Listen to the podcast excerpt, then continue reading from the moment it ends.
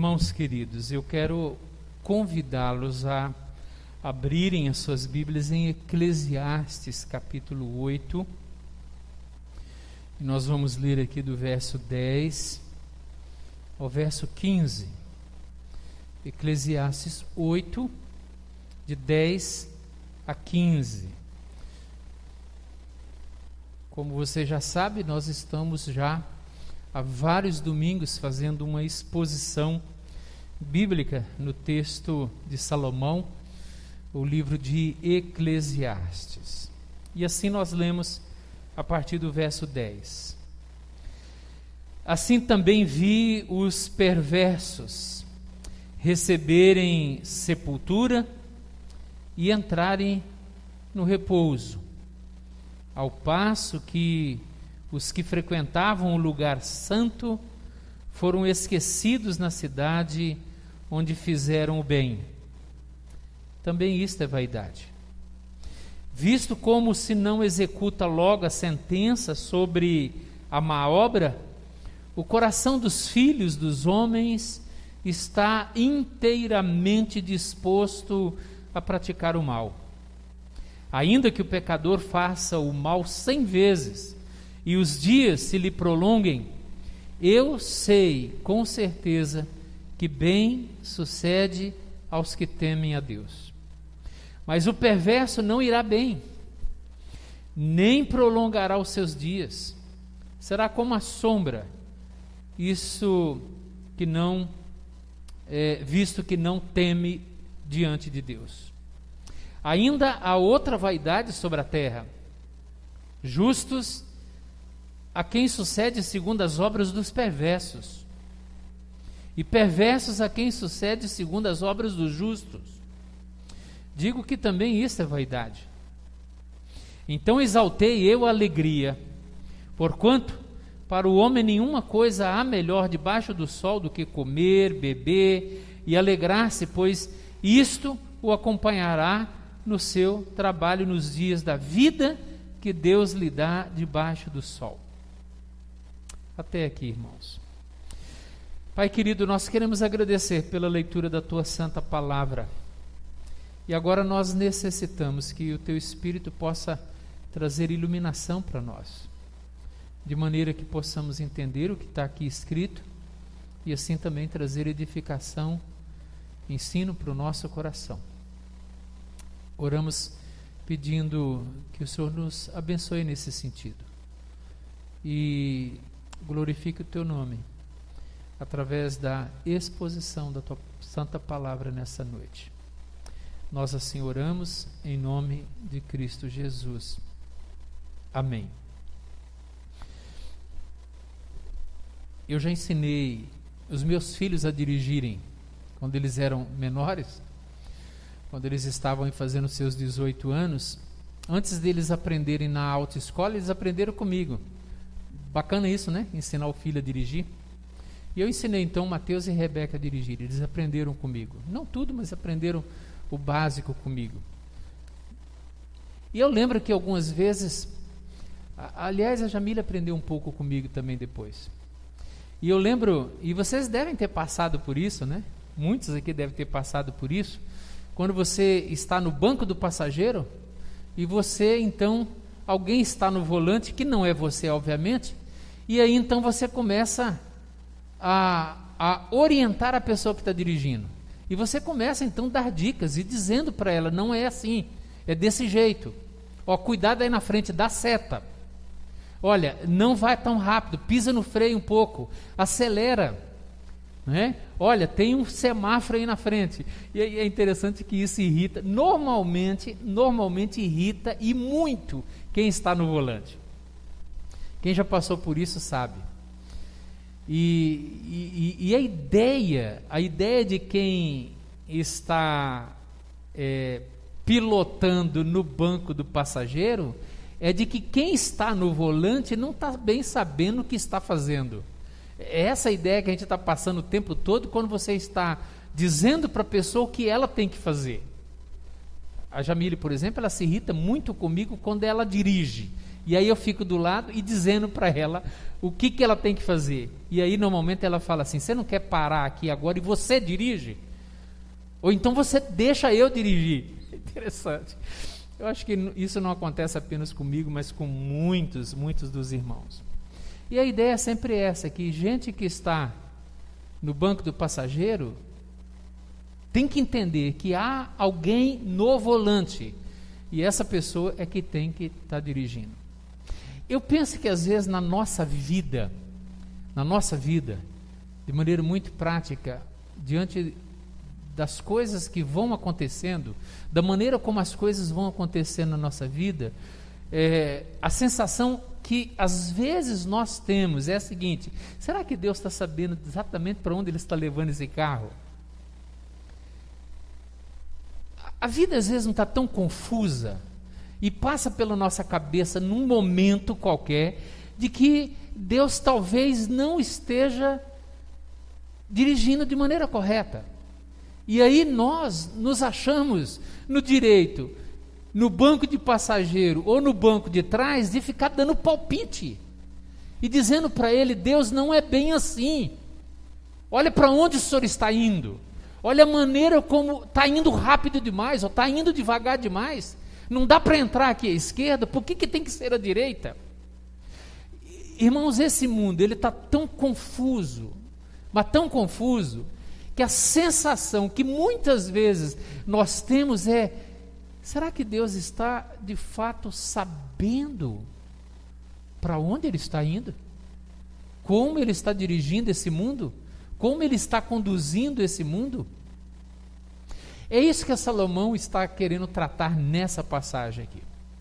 Salomão está querendo nos ensinar um pouco a respeito de como nós lidamos com as desigualdades dessa vida, com, com as confusões que nós percebemos.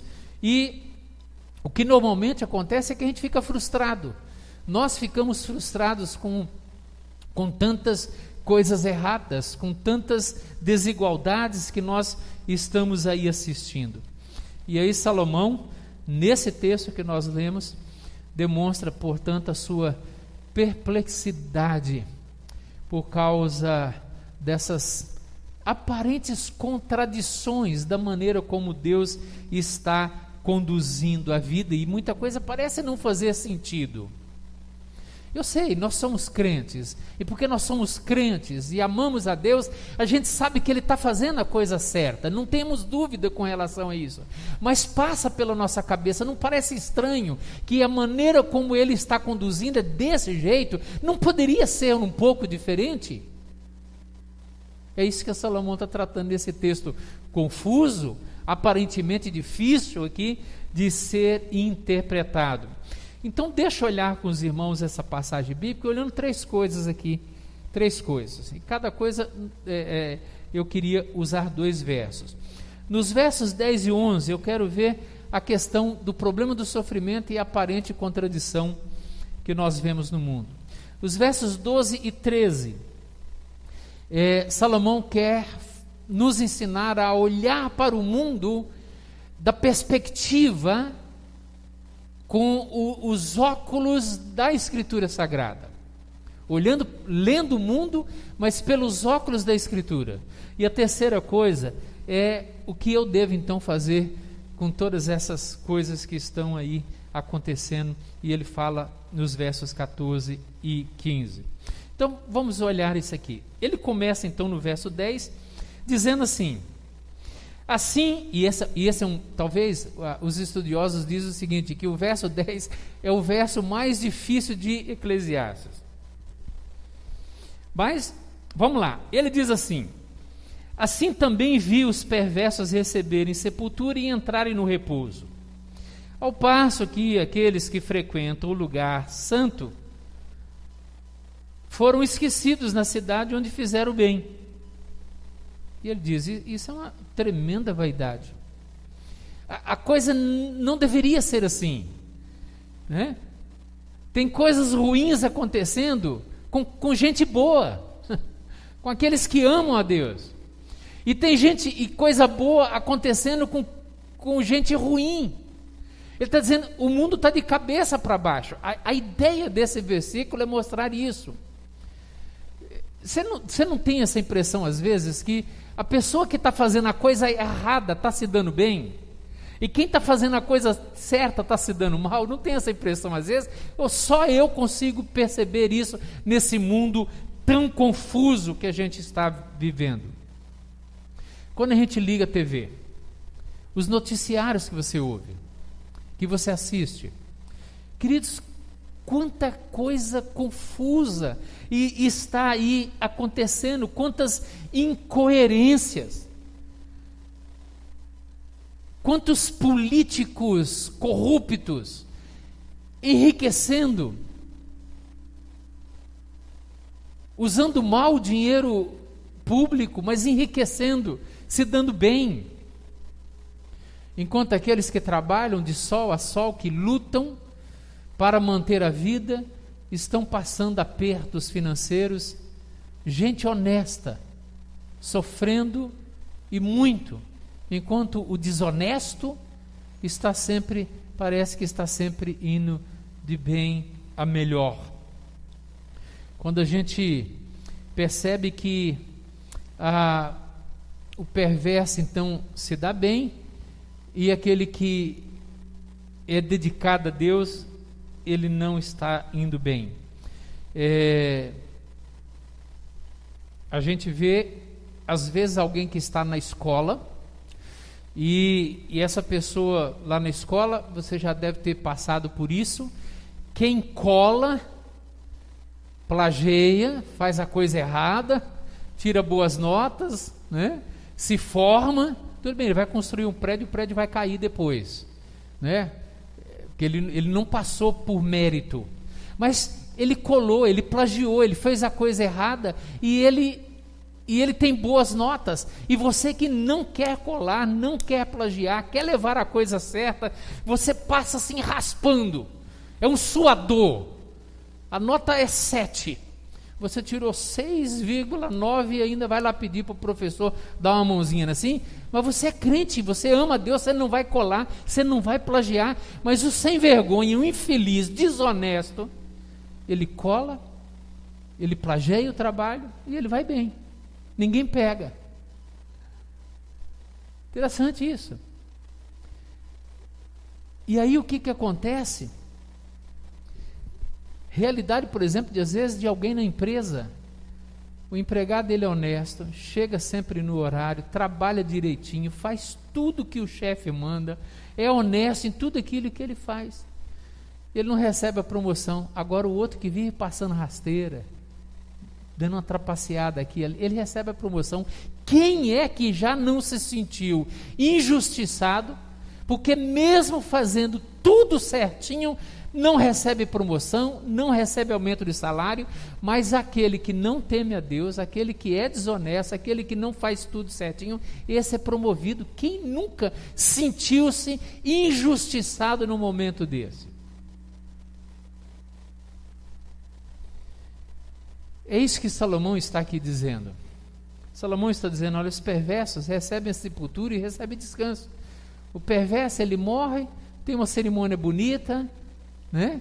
E o, o, e o cristão, aquele que frequentava o lugar santo, é esquecido na cidade, é jogado numa cova comum.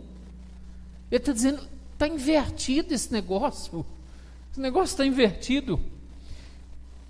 E o problema, olha o que o verso 11 diz.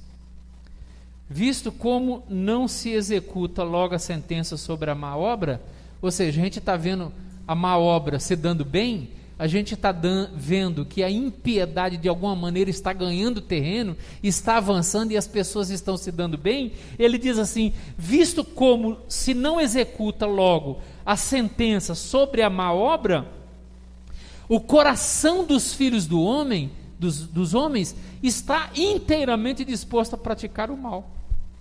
A ideia é o seguinte: já que está todo mundo fazendo a coisa errada e ninguém é pego, eu também vou fazer.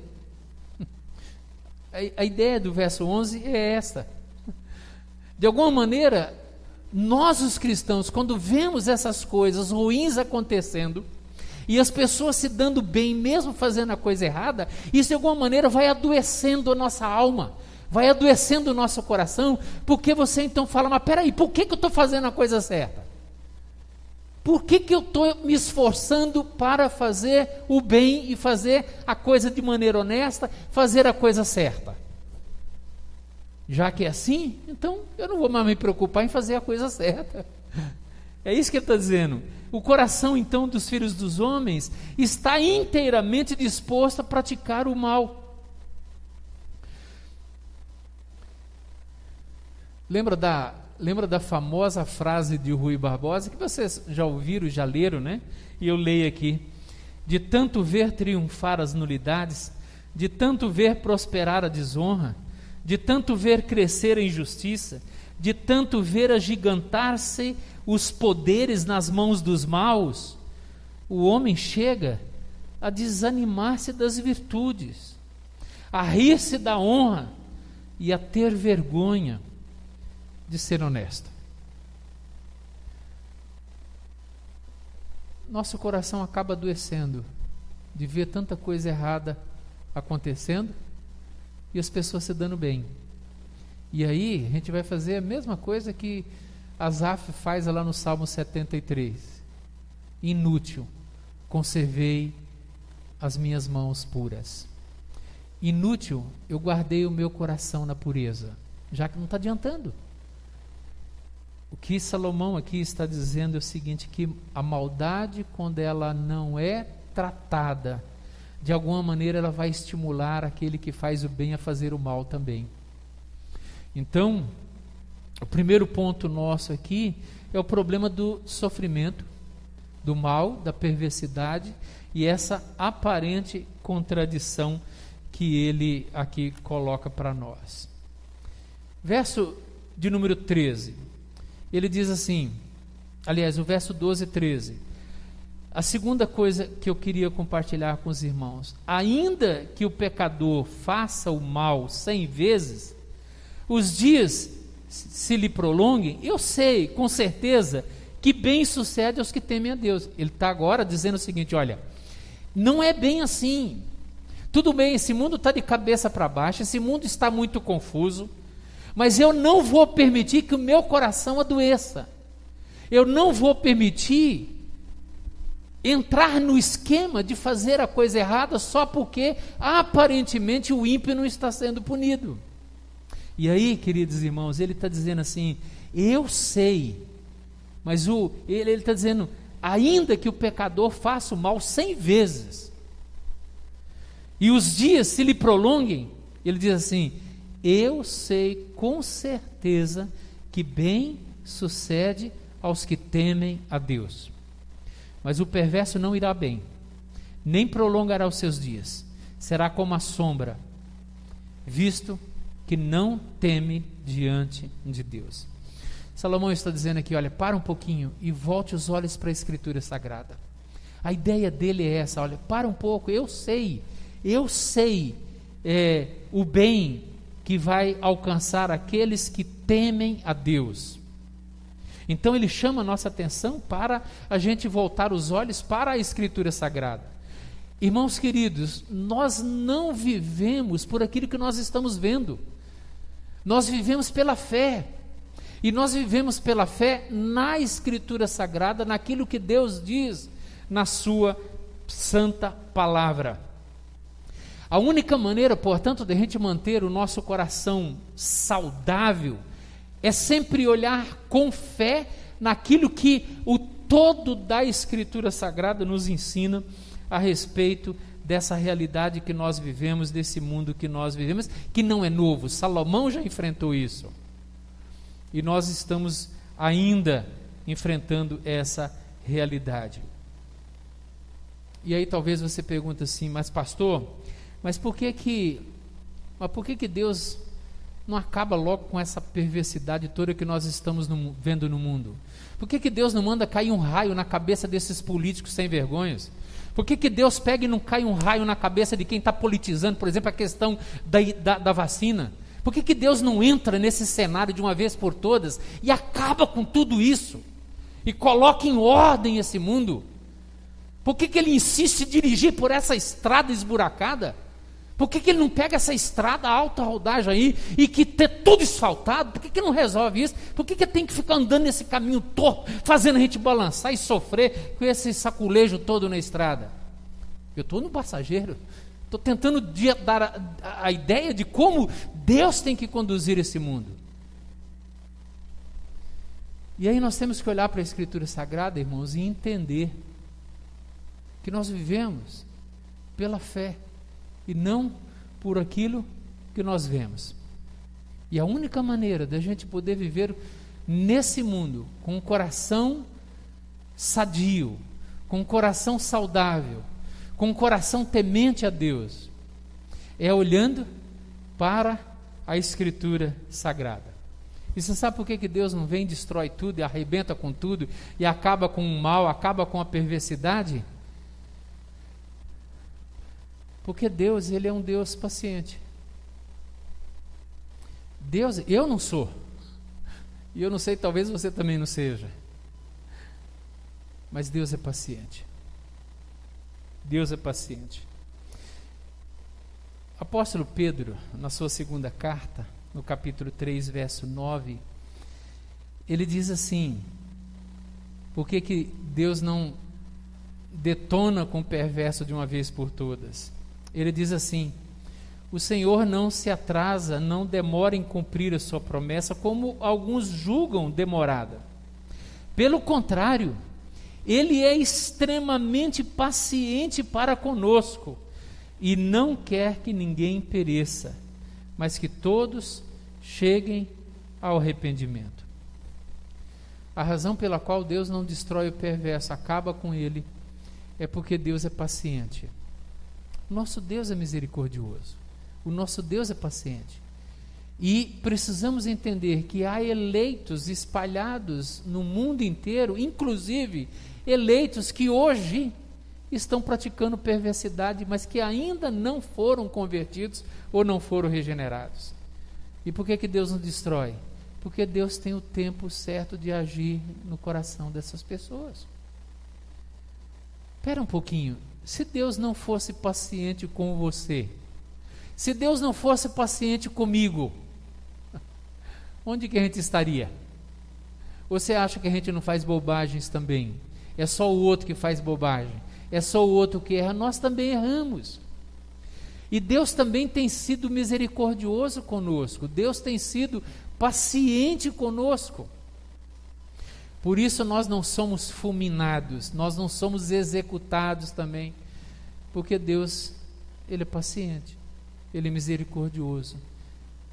E embora às vezes dá vontade de falar, Deus, manda o um raio agora na cabeça daquele cidadão. Deus fala, espera um pouquinho, não é hora ainda. Ainda não é hora. É. Deus, por que, que você não pega aqui à direita? Faz um caminho diferente. E Deus fala, calma, eu estou no volante, não é você, lembre-se disso. Então Deus tem sido paciente conosco. Vocês lembram do Salmo 73? Salmo 73, um salmo que eu já mencionei aqui, mas Asaf diz assim: ele passou por essa situação de ver o mal triunfar, de ver o pecado triunfar, o erro triunfar. E aí ele diz assim: olha o verso 3: Pois eu invejava os arrogantes ao ver a prosperidade dos perversos. Para eles não há preocupações, o seu corpo é sadio e nédio. Não partilham das canseiras dos mortais, nem são afligidos como os outros homens. Verso 9: Contra os céus eles desandam a boca, e a sua língua percorre a terra. E aí a pergunta do verso 11 é a pergunta que muitos fazem. Como sabe Deus? Acaso há conhecimento no Altíssimo? A ideia é a seguinte: peraí, tudo isso está acontecendo? Será que Deus não está vendo isso tudo acontecer? Querido, será que Deus não está vendo essa pandemia acontecer no mundo? Será que Deus não está vendo tanta roubalheira, mesmo em tempos de pandemia? Será que Deus não está percebendo que o dinheiro público está sendo usado, foi usado para construir os hospitais de Campana e depois tudo foi desmontado para dizer para a população que estava tudo bem e que poderíamos votar neles de novo nas eleições? E aí passa-se as eleições, nós estamos percebendo que o número de casos está explodindo.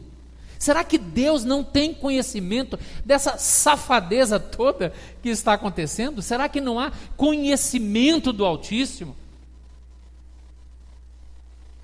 Olha o questionamento do salmista, e que é o questionamento de muitos hoje em dia. Agora, onde que Asaf teve o coração dele tratado?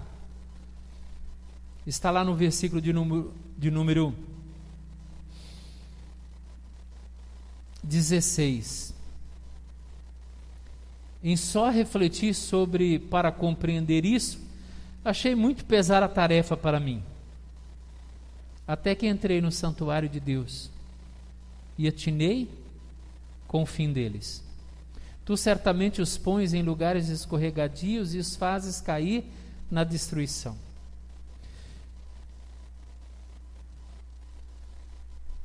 Verso 21: Quando o coração se me amargou e as entranhas se me comoveram, eu estava embrutecido e ignorante, era como irracional a sua presença. E ele continua.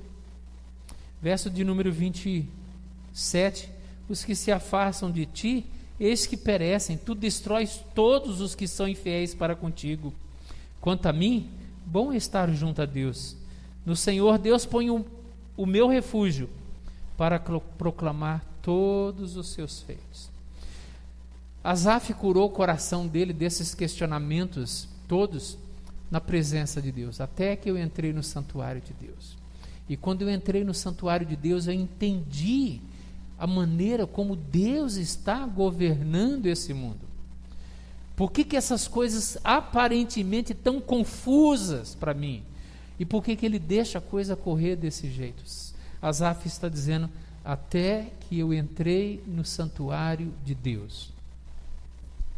Irmão, você sabe por que, que a, a, a ausência dos cultos presenciais é tão terrível para nós? Uma das coisas é porque quando nós estamos no culto, quando nós estamos no santuário de Deus, na presença de Deus, nós recebemos orientação. Aqui o nosso coração ele é alimentado.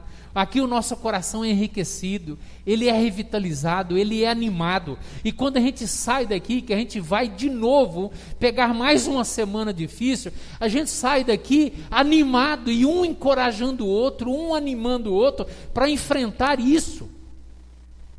Quando nós entramos na presença de Deus, esse momento de adoração, esse momento de culto, de celebração, nós somos o tempo todo lembrados de que temos um Deus que governa esse mundo e que Ele está dirigindo pela estrada certa, fazendo a coisa certa.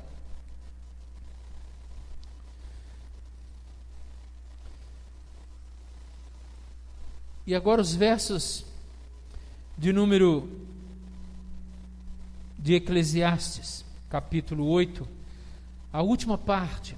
Olha o que, que ele diz.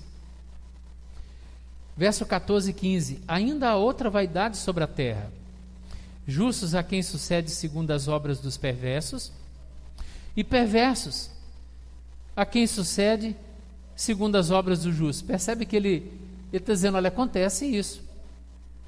Aí no verso 15 ele diz assim: Então exaltei eu a alegria, porquanto para o homem nenhuma coisa há melhor debaixo do sol do que comer, beber e alegrar-se, pois isto o acompanhará no seu trabalho, nos dias da vida que Deus lhe dá debaixo do céu.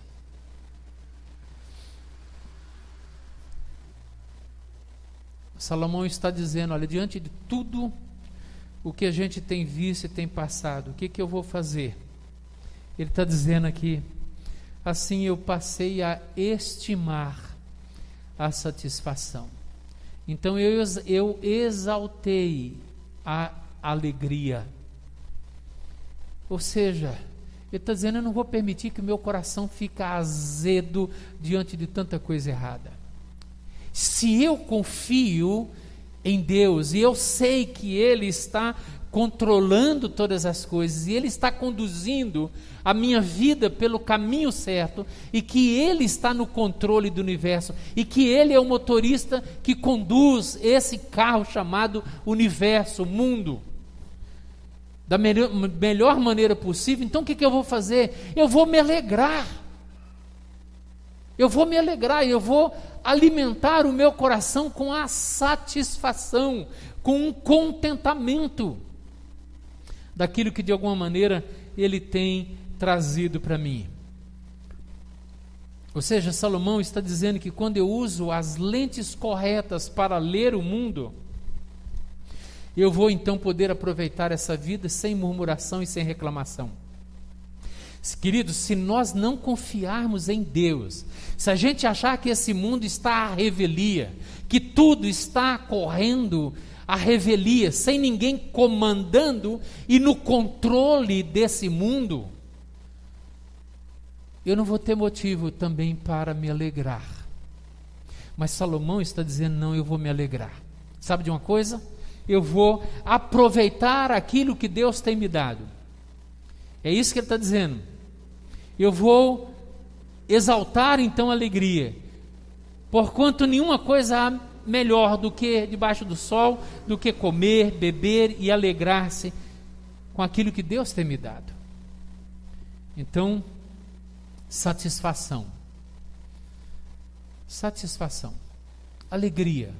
Contentamento. Aliás, Paulo escrevendo aos aos Filipenses, ele diz: Alegrai-vos no Senhor. Outra vez digo: alegrai-vos. Um homem que está preso, aprisionado, por, com injustiça, não deveria estar ali.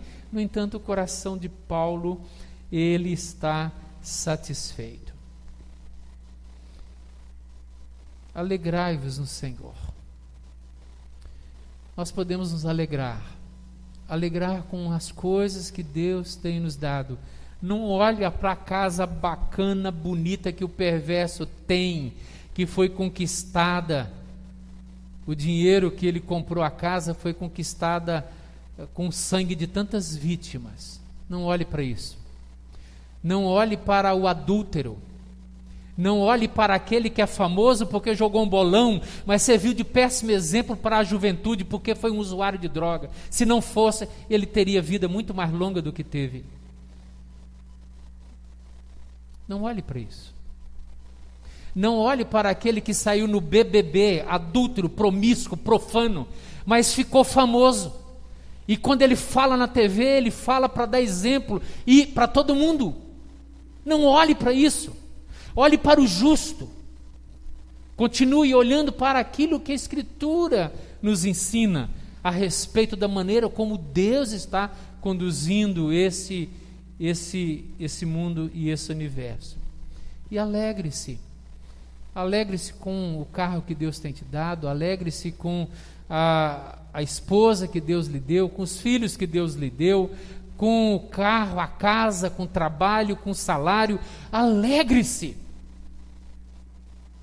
Seja uma pessoa satisfeita, não permita que a bagunça que está esse mundo traga, de alguma maneira, amargura queixume ao seu coração, mas alegre-se. Deus sabe o que está fazendo. As crianças, e recentemente nós assistimos um vídeo que a gente tinha de eh, em casa, ainda estava naquela fita grande VHS, né? Uh, Mateus e Rebeca eram pequenininhos, ainda estavam na cadeira de, de, de na cadeira de bebê do carro.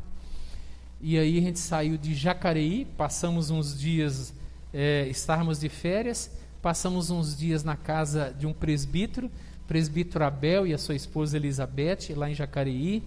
E ficamos ali uns dias, depois saímos de lá, entramos no carro e fomos para Caraguatatuba. Era a primeira vez que Mateus e Rebeca iriam ver a praia. Imagina a alegria nossa de levá-los para a praia. E fomos, naquela Belina. É, e fomos. E daqui para Caraguá, quatro, cinco horas de viagem. E eles queriam chegar em meia hora. Criança assim, né? Criança andando no carro e fica chorando, reclamando. E porque quer chegar logo, mas a viagem foi longa. Levamos um bom tempo para chegar. E durante a viagem tivemos contratempos. A gente foi tendo os contratempos. A gente teve que parar, abastecer, arrumar o pneu, comprar água, ir no banheiro. E toda hora eles reclamando e brigando entre eles dois lá atrás. Já naquela época eles brigavam.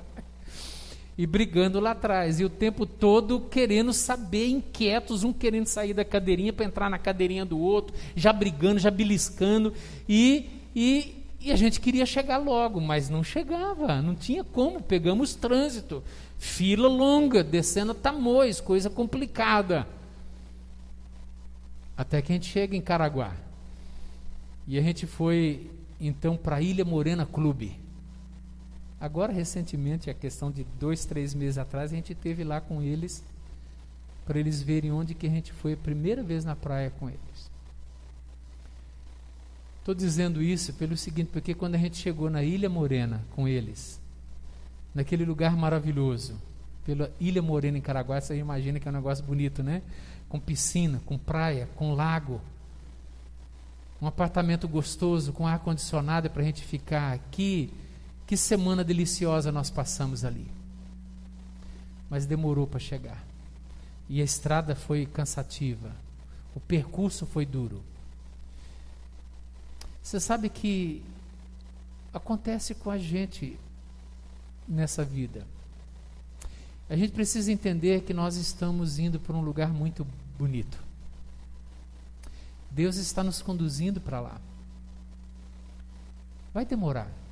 Não sabemos quanto tempo. Vai demorar. E nessa, nesse caminho, nesse percurso, até chegar lá, quem está no banco de trás não está entendendo direito por que está demorando. E por que, que tem que parar. E por que, que tem que encher o tanque. Por que mais uma vez parar? Por que, que o trânsito está enroscado desse jeito? na nossa cabeça, tantas vezes infantil, a gente fica se perguntando: não poderia ser diferente? A gente não poderia ser simplesmente transportado de Jacareí para Ilha Morena Clube? Por que, que a gente tem que pegar esse trânsito, esse desgaste, esse calor? Naquela época, meu carro não tinha ar-condicionado. E aí o pai olha para trás e fala: Filhos, fiquem quietos, calma. Eu sei exatamente o que eu estou fazendo. Vocês podem não entender agora. Pode estar parecendo que está demorando demais e que está tudo dando errado. Calma, vocês vão chegar num lugar maravilhoso, mas até chegar lá tenham paciência. E é o seguinte: tem um pacote de bolacha aí, vai comendo a bolachinha. Olha, tem um brinquedinho aí, vai se divertindo com esse brinquedo. Apenas confie e saiba que papai está dirigindo e a gente vai chegar lá. Não sei como é que está sendo a estrada para você. Não sei como é que está sendo. Talvez você esteja numa estrada extremamente buracada. Está saculejando demais. Deus está no piloto, como piloto da sua vida e Ele sabe exatamente para onde Ele está nos levando. E na nossa mente tão finita, tão limitada, a gente nunca vai entender direito o porquê das paradas. A gente nunca vai entender. O que a gente tem que saber é o seguinte: Ele sabe o que está fazendo. E Ele quer que a gente fique tranquilo, descansando, quem sabe até dando uma dormidinha na cadeira, com muita tranquilidade, sabendo que enquanto eu estou dormindo descansando e me divertindo com um brinquedinho ou outro, Ele está nos levando para um lugar maravilhoso. O que Salomão está dizendo aqui é: confie, Deus sabe o que está fazendo. Que Deus assim nos ajude e nos abençoe. Pai querido, nós agradecemos pela passagem que o Senhor deixou escrita para nós, tão difícil, mas ao mesmo tempo tão prática, porque é a nossa luta, quase que diariamente. E não poucas as vezes, na nossa maneira, às vezes arrogante, nós achamos que se a gente tivesse no volante a gente faria melhor. Por isso, Pai, tem misericórdia de nós, dá-nos um coração sossegado, dá-nos um coração submisso, sabendo que, mesmo não entendendo tantas coisas, da maneira como o Senhor está conduzindo esse mundo, mas dá-nos, ó Deus, um coração submisso, para que a gente possa descansar e, confiar na direção que o Senhor está levando a nossa, a nossa vida. Possamos descansar nessa verdade. Que possamos olhar para esse mundo apenas com os óculos da fé, apenas com os óculos da Escritura Sagrada, para que possamos ter paz e confiança. É assim que nós oramos, agradecidos ao Senhor, no nome precioso de Jesus. Amém.